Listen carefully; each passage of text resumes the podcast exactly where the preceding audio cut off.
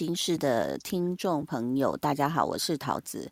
呃，今天这个录音的经验也非常特别哦。这个呃了不起，以前我都是在台湾录，那或者是呢，这个在美国呢，跟这个三姑我们是隔海录。今天呢 更特别，本来一个加州，两个台湾。今天我的录音方式是一个加州，一个德州。我们一定要这么国际化嘛？要欢迎 Dennis 教授，你好。Hello，桃子姐好。Hello，线上的听众朋友们，大家好，我是 Dennis。Dennis 老师，其实在这个呃 Clubhouse 爆红之后呢，其实大家就陆续的关注到你说啊，其实呃可能之前也有一些很爱看这个政论节目的，都会看到你的连线。你现在还有跟呃哪些节目在连线做政治评论？我现在固定就是在 TVBS 的中午的午间新闻，还是很荣幸让他们他们让我讲大概二十到三十分钟，谈每天的国际政治的新闻了。然后还有一些网络的平台，对，都有都有连线。那媒体的话，就是像环宇啦、金电视这些，都会有呃不定期的邀约。对，对。那今天女人心事，大家就想说，哦，要来聊政治吗？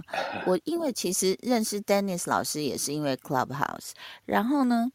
呃，再来就因缘机会，就我就飞到美国的时候，想说去德州看看，然后就飞到就很不要脸的，就飞到你家去。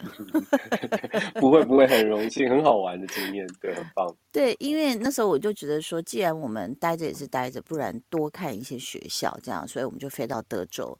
那因为 Dennis 老师是这个呃，您哇，你本身是德州大学达拉斯分校政治学硕博士，你念书念到几岁啊？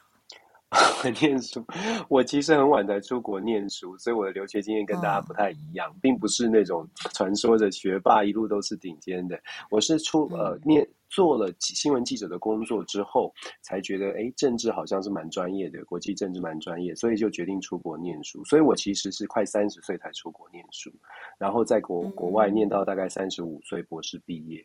对，嗯嗯嗯嗯，所以其实，在这个过程，你你就是除了大家认识的，就是政治专家之外哦，事实上，Dennis 老师现在也是在帮很多的学生，呃，来美国留学，对不对？没错，没错。其实我就是因为。先工作之后才念书，然后念书之后就特别觉得，就台湾的学生比较好像对于留学的资讯，像我自己出国念书也是留学资讯都是在网上就是随便搜寻，而且当年还没有那么。这么丰富，所以其实也是跌跌撞撞。所以我出国念书，尤其是做了教授之后，就特别觉得可以做点什么事情来帮我们台湾的学生出国来看看。我觉得国际观很重要。所以现在我在学校做的行政职也是在做国际交流，都是在做这一类的事情，从高中生到大学生。对啊，对，所以我们 podcast 叫《女人心事》，其实我觉得。呃，女人这一辈子，如果说你一个人过，我觉得可以过得蛮好。哎，在这边叫大家不要结婚，有吗？也不要生小孩。但是，当他比如说他真的面临结婚了，然后尤其是又生小孩了，其实他的责任会是。我觉得好像一直放不下哎，然后会一直觉得任重而道远，到底有多远？你看，像我们那时候认为说，嗯，好吧，我们把小孩照顾到读大学。那问题是你照顾到读大学这当中，就刚好扯到一件事情，就是我们今天讲的小孩要不要出国，这个也是很多妈妈的心事。那我其实看很多人都在讨论啊，那刚好这两年我的经验比较丰富一点，因为又碰到 COVID nineteen 嘛，那你就第一个。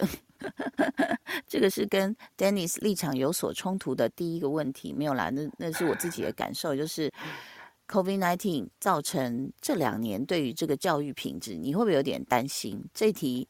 简答就好。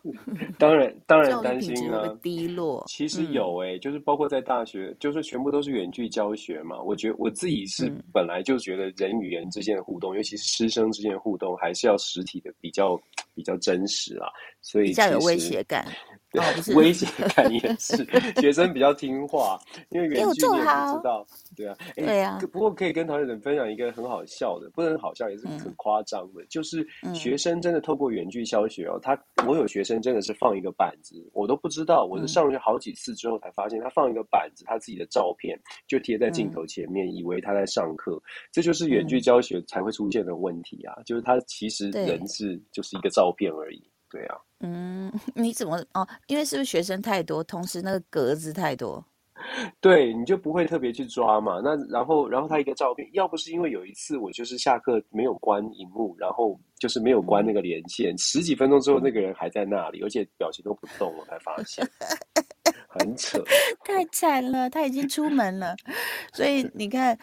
呃，在这几年当中，包括我，我觉得，因为呃，老师你学的是政治哦，我他后来才发现，你用政治的角度来看教育，实在是太精准、太完美了。因为后来其实包括呃，孩子申请学校啊什么，我觉得这当中也是有蛮多的政治，对不对？有，毕竟还是就人与其实人这个社会上人跟人的互动，通通都是政治行为。嗯，对啊，就政众人之事嘛。所以，呃，我们今天要聊的，其实我知道，在这个很多 podcast 里面有聊过。那我是想说，就是因为 Dennis 老师是专家啊，我又是在走这走这条路的妈妈。其实你知道吗？人家呃叫我写什么教养书，我真的不太敢写。我觉得，尤其是教养这条路，呃，每一个人都觉得自己是 专家，然后每一个人又很讨厌别人的指手画脚。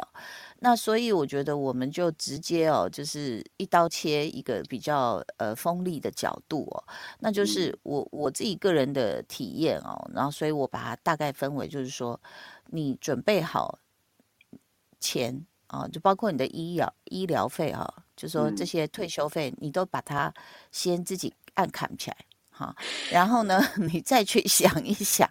你要不要花多少钱去栽培一个出国的 小孩？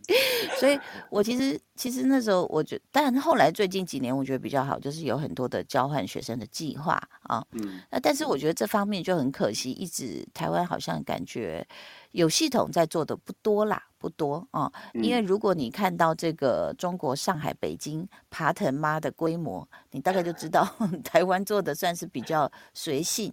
比较像 是民宿啊，就 不是说好像有已经这个盖，对对对，比较靠自己哦。那所以事实上，我觉得呃，如果我直接一刀切，就是说你有没有留下自己的钱呢？然后再就是你有没有这笔预算啊？这是第一个坎。第二个坎，你有没有身份？美国的身份啊？那当然，第二个坎可能很多人说，我又不用去赔。我我就我就把他送去 boarding school 就好了啊。那我我真的就是很羡慕这些这个心脏呢是铁的成分比较多的 家长。所以如果我们先来讲第一个啊，就是说呃是要自己呃送小孩出国读书的话，大概花费会要多少？我们从当然最贵跟呃可以找到方法的这个 range 应该蛮宽的，对不对，Dennis 老师？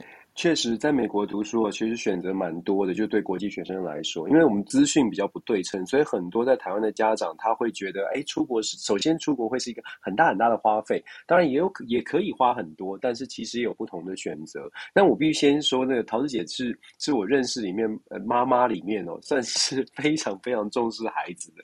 因为我们身边其实有非常多人，就像桃子姐形容的，是心心里面铁的成分稍微多一点，真的是把孩子送来 boarding school 就觉得。那就他就会。按照这个想象当中的成长哦，可是其实送出来之后，客观条件虽然是都满足了，可是其实有些主观条件，包括孩子的成熟度，包括孩子在学校会遇到什么事情，那真的不是远端遥控可以做到。那我觉得陶子姐现在有很多经验可以分享了。可是我觉得，就说谈客观的条件呢，就说要有多少钱这件事情，首先这个这个跟你的身份也有关系。按照美国的法律的规定呢，是九呃九年级以后。事实上，如果你有身份，或者是你没有身份也没关系。九九年级之后呢，公立学校部分的公立学校是可以。发所谓的 F1 的签证的部分公立学校，那公立学校它当然就比较便宜了，因为在美国公立学校基本上是是是免费的。那但是问题是，这个能发公立公立学校能发 F1 的选择比较少。也就是说，如果你没有那么多的钱，或者是你的这个财力不是这么满、这么好、这么高的时候，你可能在选择上你能选的，比如说可在加州啊，可能在部分大城市的这个公立学校有的选，有这样的公立的高中可以选择。那如果说你的钱财力当然，如果你财力足够的话，那当然，在美国呢，其实从 kindergarten 就可以找到私立的学校是可以送孩子来发 F1 签证的，从 K 到十二都可以哦。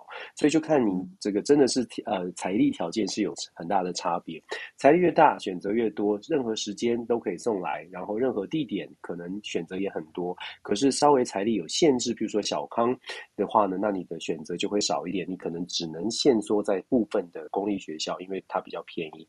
如果你要，当然私立学校选择很多。那么如果真真的，我们很多朋友说，那如果真的没钱，可是我又觉得我很想送小孩出去，给他一个新的机会，那我会觉得那就可能会放在十八岁之后。大学毕业的，就高中毕业，那你就可以申请美国的大学。那美国的大学呢，那就会有助学金啦、就学贷款啦、奖学金，这些都是选择，都可以帮助你的孩子，就是出国念书，还是可以负担得起。只是可能未来再来偿还，或者是说有奖学金当然最好。如果成绩不错的话，那当然这就是另外一种选择。从不同的这个财力条件，其实都还是可以出国，但是可能就是要先从长计议，然后在资讯的这个收集上面。可能要多多方去打探，这个就是刚刚陶子姐说，在台湾比较缺乏，但是其实都是有路可以走的。嗯，呃，还有一个是我的朋友后来好像发现，偶尔这个公家机关其实会有一些活动啊、名额啊这样子。嗯，对啊，就是可以交换学生。没错，没错，公家机关会有交换学生，像是台湾其实有一些呃市政府、县政府，其实他们也有一些跟。呃，对高中生的补助，然后在大学的交流，像我自己在做的大学交流就更多了。如果你在台湾的孩子，那你觉得呃财力是有限的情况之下，我非常鼓励大家，就是念进入大学之后就积极的去参加这种交换生计划，因为通常交换生计划，大学跟大学之间交换生计划都是让他们付台湾的学费，但是可以出国。高中生现在在台湾也有很多的呃市政府，包括你看选举当中也有一些证件都是这样提出来哦，从高中生就开始希望。高中跟高中跟美国的高中之间做这些交流的连接，那问题是孩子有没有准备好，在心态上有没有准备好，他敢不敢出国，然后家长愿不愿意去让他做这个挑战，以。金钱来说，透过这种计划，其实是非常好的一个一个尝试。我自己有接触过高中生来一年的，大学生大一就来一年的，对他们来说，真的是打开他们的视野。最主要是他们不再会害怕出国哦，原来出国就是这样嘛，所以将来再申请啊，或者想要再出来，都比较容易一点。嗯，其实呃，我觉得 Dennis 老师讲的这些，大概他就概括了一些不同的方法跟路径哦。那但是其实我我自己来看的话，很多人以前就说，哎呀，那个当然是大学才出去比较成熟哦。那接下来的问题，我们就要讨论说，到底是高中好，还是大学好，还是从小就好？我我个人是觉得，如果说你们家底够厚的话，哈，然后家里又有人可以就是。呃，全职的带小孩哦，我就觉得那当然是越小越好。就是你你家钱就是如同那个水龙头一直打开这样二十四小时，你都不害怕的话哈，那那你可能可以，你家底够厚。因为其实呃，刚刚老师其实讲到一个，就是说呃，你可以小时候就来，对，没错，我觉得越小就越好，因为小孩子比较不会有那种种族歧视问题。对不对？除非家庭教育出了问题，他就觉得，哎，我就跟你玩就对了，所以融入可能会比较快一点。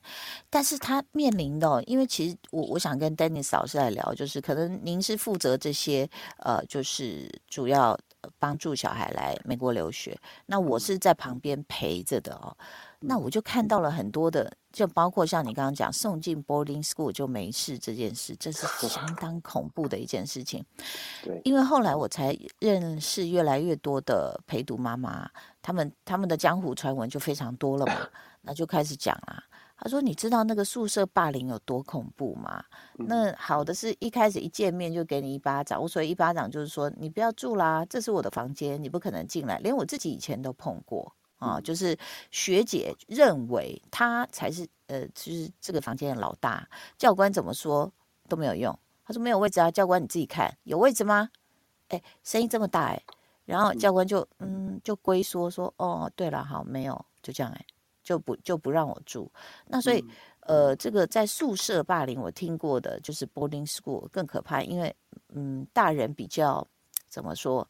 老师也是白天见嘛，那就算有射监，他也不会一间一间房间真的去看你们在做什么。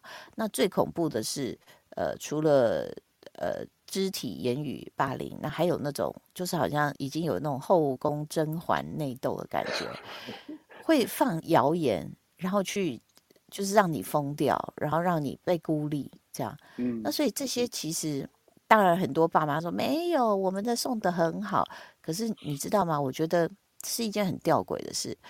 当时我们也是听邻居说早一点出来比较好，但是当然，因为我们经历过两年的疫情，这个特殊状况另当别论了哦。嗯，就大家飞的不方便嘛，那飞的不方便，你就得得不到很多资源嘛。那所以，我我觉得，Dennis 老师，我觉得这个接下来这个问题我就要问你哦，你真的觉得高中适合吗？因为我们我们通常讨论这题，我们就在想，嗯，他如何融入？我跟你讲，高中最难融入，因为他们是青少年。对，你知道吗？哇塞，这点是我觉得从前我们从来没想过的事情哎。你你自己看，比如你你有呃帮助一些高中生过来吗？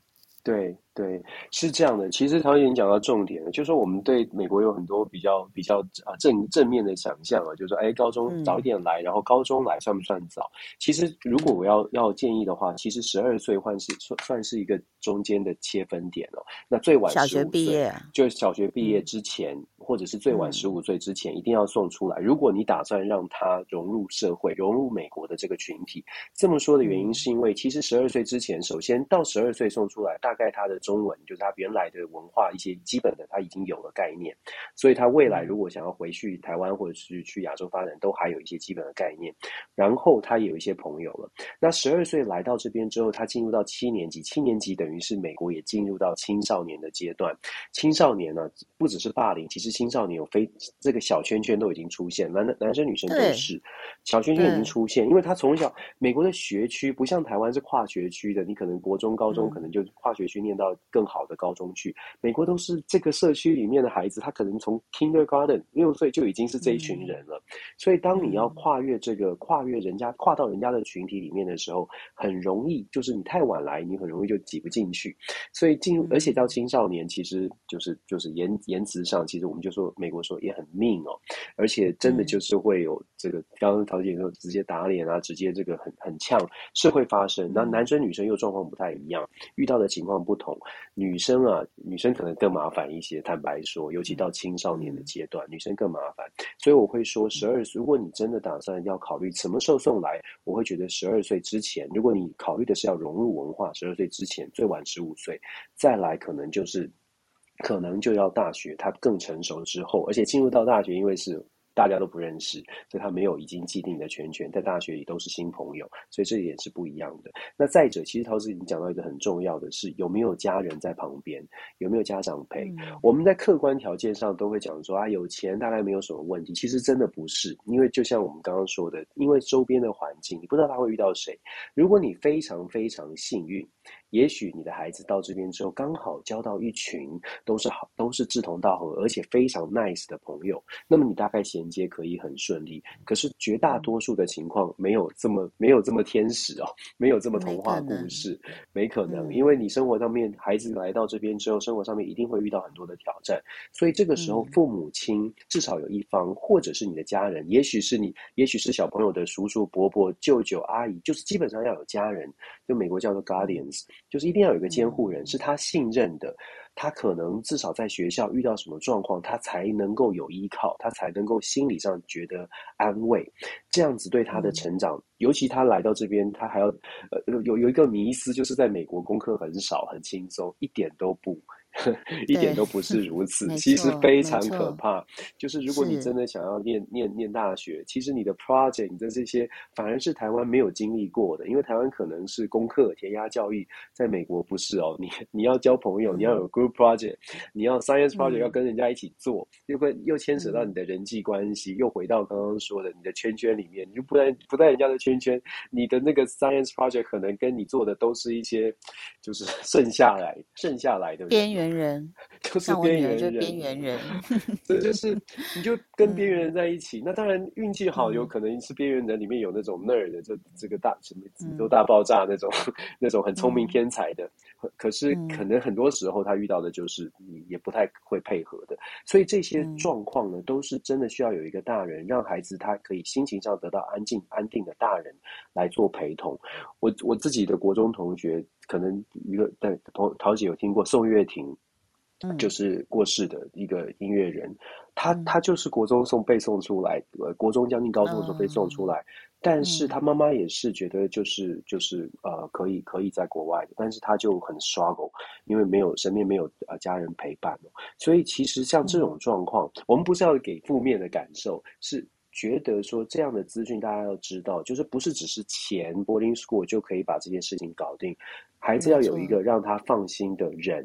你可能不是爸爸妈妈没关系，那爷爷也许爷爷奶奶，也许呃我刚刚说的叔叔伯伯，呃，甚至是表哥表姐，已经在在在这里比较久的。这种，他身边的这种这些这个慰藉是必须是需要的，我会强烈的建议是需要，不管你有钱没钱，这些都是需要的，因为他在十六岁到十八岁这最后这个高中升大学的冲刺的时间哦，在台湾是要考试很辛苦，在美国 project 非常多，而且要让你的升大学的文件里面变得更好看，其实中间很多的细节都是需要心情稳定才能做到的。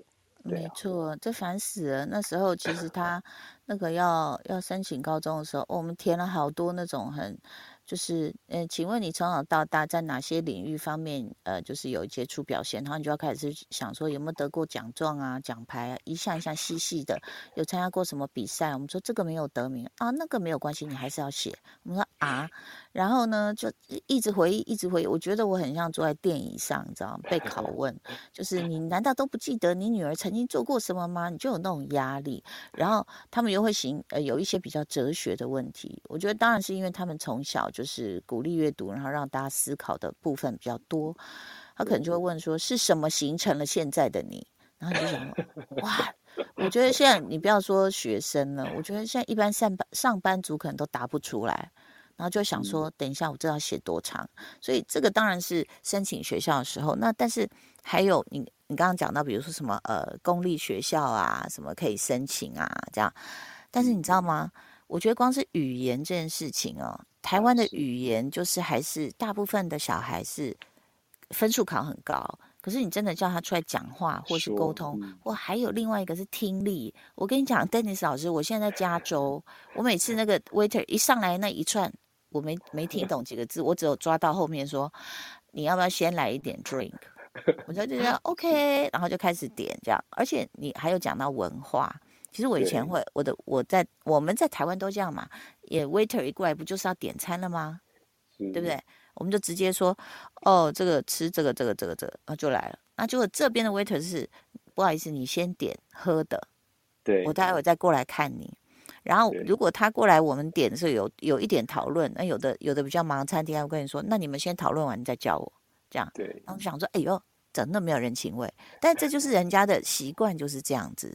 对不对？他们的在餐厅里面的礼仪就是这样子，所以我我我能告诉现在收音机旁边，哎，收音机、手机旁边的这些家长，就是一一个恐怖的压力，请你去想一个画面哦。这个就是我最近才经历到，我一直鼓励我女儿说。女儿，你要去主动伸出你的手，多交朋友。结果呢，因为他这学期转学到一个新学校，然后校长呢，他就在自己家开了一个，不能说 party，party 大家感觉好像在那边懂吃懂吃跳舞，没有，他就是，呃，就是很 chill 的，在他家的游泳池边做了一个那种，就是大家拿一点点红白酒啊，reception，对，然后有一些小点心，大概就这样子啊。对，那那时候他是写六到七点半，然后我还想说。是不是不要太早到？这样我我很怕没有人没有人挡住我，我很怕直接接触校长。你看我自己都会怕啊。然后我就路边停好车，然后我就发现他家门口有专门请了那个趴车公司 Valley Parking 这样。然后我就啊，然后我就我就先停好了。然后我就带着两瓶酒，我还想说这个到人家家拜访嘛，就他老婆就站在校长的夫人就站在门口迎接大家。然后我就发现，哎，我好像是唯二送。送礼物的人，我想说，那大家都还没到，结果我一进去，我一看整个游泳池，我疯了，全部都是家长，就大家都很提早到了，然后他们都是新生的家长，就是所以这个校长就是做一个欢迎大家这样子。然后你知道，Dennis 老师，你知道对我来说，我在那一秒秒懂我女儿的压力。不好意思哦，全部加起来，我觉得超过一百人，大概只有四张东方脸孔。东方，嗯哼。所以我就变成说，我要跟人家有 eye contact，我要跟人家眼神接触到的时候，我是尴尬低头拿一杯酒就走呢，还是我干脆找人聊天？因为大家一定都会有认识的人，会说啊，老师好，什么什么这样。我就还 要会 small talk 呀，对我后来我就这是很正常的文化，没错，是没错，我吓死了，那就等于是我要开始英语对话了，这一切你知道吗？没错，然后我就我就告诉我自己说，我今天来给我自己一个任务，我要跟五组不同的家长聊天，然后我都跟他们 selfie 自拍，然后我要拿回去给我女儿看，说我都有跟这些人聊天，这样，哇。对，然后我第一位就找了一位黑人爸爸，哇，我吓到，他就给我看，他说我儿子哦九年级，你看他，你看，呃，我有七个儿子，我想哦哦哦，well，然后他说每一个都运动，我说哦 OK，然后就给我看一个照片，我说这么壮，那可以保护我女儿，他说没有没有，这个是大学毕业的，哇，肌肉超大块，是玩美式足球的这样子，嗯，呃橄哎橄榄球是不是？美式足球，对。对，然后呢，第一个任务解锁。那第二个呢？我又随机，我认为可能他可能是犹太人，就是我想要跟不同的人都聊天，然后他刚好也是教写作的老师，然后就聊得蛮开心的，然后就一组一组去各个击破，最后就到一个女老师，她知道就是我们是刚转来，然后我就跟她讲我今天完成这个任务，哦，so good，就是给我一些鼓励。她说，但是你知道吗，妈妈，她就跟我说，你是一个女演员，她以为我是女演员，可能有人跟她讲。就是我们是从事这个行业，可能介绍错了这样。他说你是一个女演员，所以你可以假装。他说，但是你的小孩不能，他没有这样的专业训练，所以他面对这个压力会更大。这样，嗯，我心里就想说，对我真的瞬间就了解说，当你把小孩丢在一个陌生的国度，而大家又已经是青少年的时候，那个就像你讲，他们有有乐队嘛，啊，乐队有有四个很厉害的。他们已经变成一个小圈圈了，因为他们连放假都会自己约出去练团，所以他们要加入。老师虽然说，哎，可以啊，你这个萨克斯风加入，你那个贝斯加入，但是人家已经从，比如说可能是幼稚园或小学玩到现在，谁要理你啊？你懂我意思吗？那 个那个，没错没错，那个抱团的离心力很强哎，就好像在那个脱脱脱水嘛，洗衣服嘛。那他们已经抱一团，就唰就把你整个都甩出去。你是这一两年你是不可能打进他们圈子的。就算老师说：“哎呀，你们要去多参加一些活动。”那我女儿也就硬着头皮去 sign up 了五个 club，五个社团。所以，所以你说这真的，如果说连社交都是一个压力，他有时候空堂，他他一开始不习惯，他就会传简讯给我说：“妈妈，我好寂寞。”我一个人坐在这里，你知道，我们就很难过，说就开始挣扎，说这是对的吗？所以我们必须要告诉更多的人，到底。几岁出国留学对不对哦？这个我们在下一集就跟 Dennis 老师来辩论一下，因为你是在你是在正方，我势必就只能只能站反方了，对不对？就是到底要不要让小孩出国留学？就在我们下一集会继续跟 Dennis 老师聊。非常谢谢 Dennis 老师，谢谢，拜拜。